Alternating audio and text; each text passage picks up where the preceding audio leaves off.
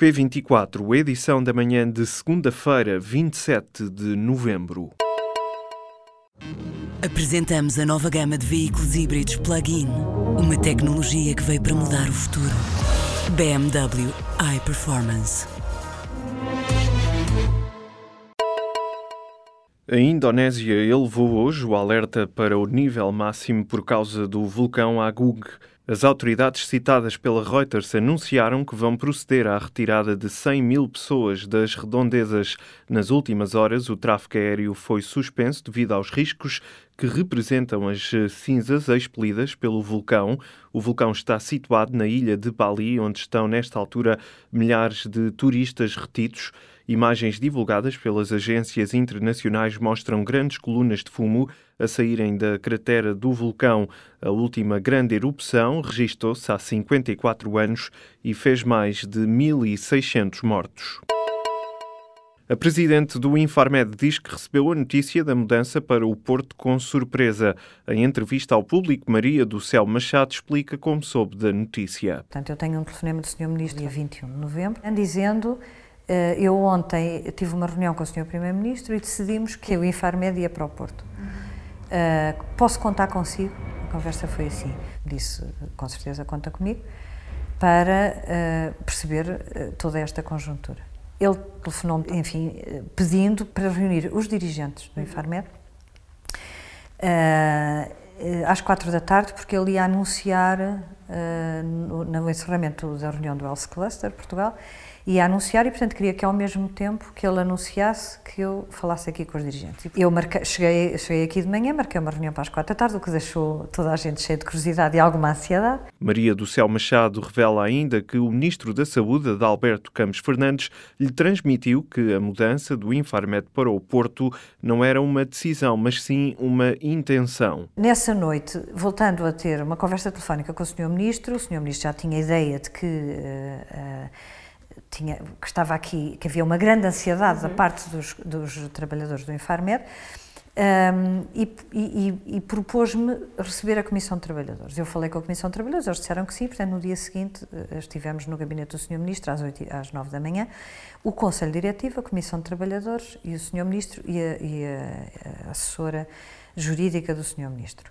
O Sr. Ministro aí uh, disse que percebia, percebia de certa forma que isto era uma notícia surpreendente, surpresa, e que, portanto, e que um, ehm, não era uma decisão, era uma intenção, a presidente do Infarmed garante que ficou surpreendida com a decisão anunciada pelo ministro. Maria do Céu Machado avisa ainda que a mudança de cidade pode significar a perda de vários milhões de euros acordados com a Agência Europeia do Medicamento.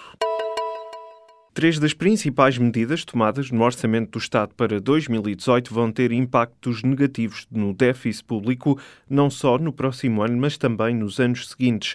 Em causa está o descongelamento das progressões das carreiras na função pública, as mudanças no IRS e a atualização extraordinária das pensões.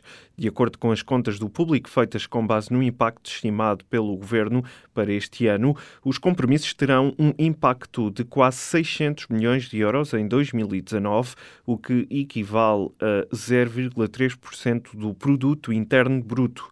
A Assembleia da República prepara-se para aprovar esta tarde o Orçamento do Estado para 2018. O documento vai ter o voto favorável da maioria de esquerda que compõe o Parlamento. O preço do pão vai aumentar cerca de 20% em janeiro do próximo ano. A informação foi hoje avançada pelo presidente da Associação de Industriais de Panificação em declarações ao Correio da Manhã. Na origem da subida do preço do pão, diz o responsável, está o agravamento dos custos de produção, como o aumento dos combustíveis e os aumentos previstos em energia ou gás, que vão obrigar o setor a aumentar o preço. Para ter uma ideia, a carcaça passará a custar cerca de 16 cêntimos no Porto e cerca de 24 cêntimos em Lisboa. Também os ovos serão afetados por esta subida, depois de, nos últimos dois meses, terem subido quase 60%, passando de 85 cêntimos para 1,40€ por dúzia. Uma simples análise ao sangue poderá permitir o diagnóstico da doença de Parkinson. É a descoberta de uma equipa de cientistas que identificou alterações químicas numa proteína no sangue que está associada à doença.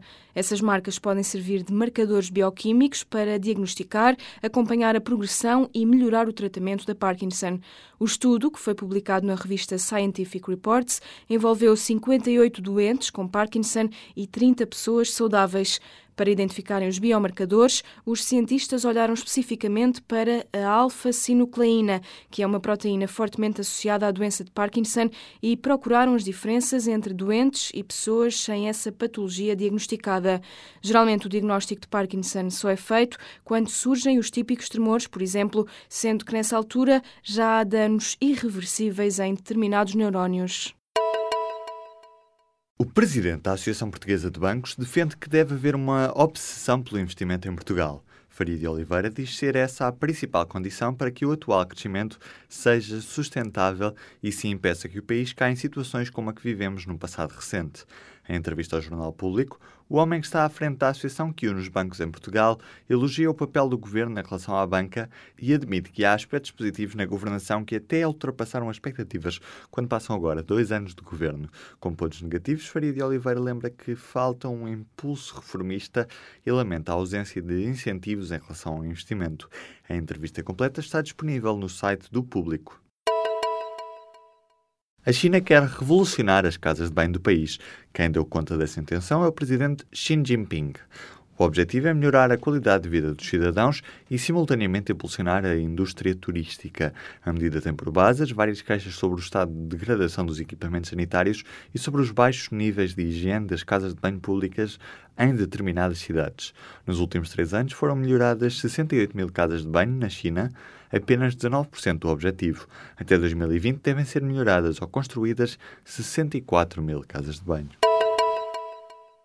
É notícia há muito esperada pelos britânicos e não só. O príncipe Harry vai casar-se com a atriz norte-americana Meghan Markle. A informação foi hoje oficialmente confirmada à BBC pelo pai do noivo, o Príncipe Carlos, depois de meses de especulações. Para já ainda se sabem poucos pormenores sobre o casamento do quinto na linha de sucessão à coroa britânica, que será na próxima primavera. Harry conheceu a atriz e confirmou a relação dos dois há mais de um ano.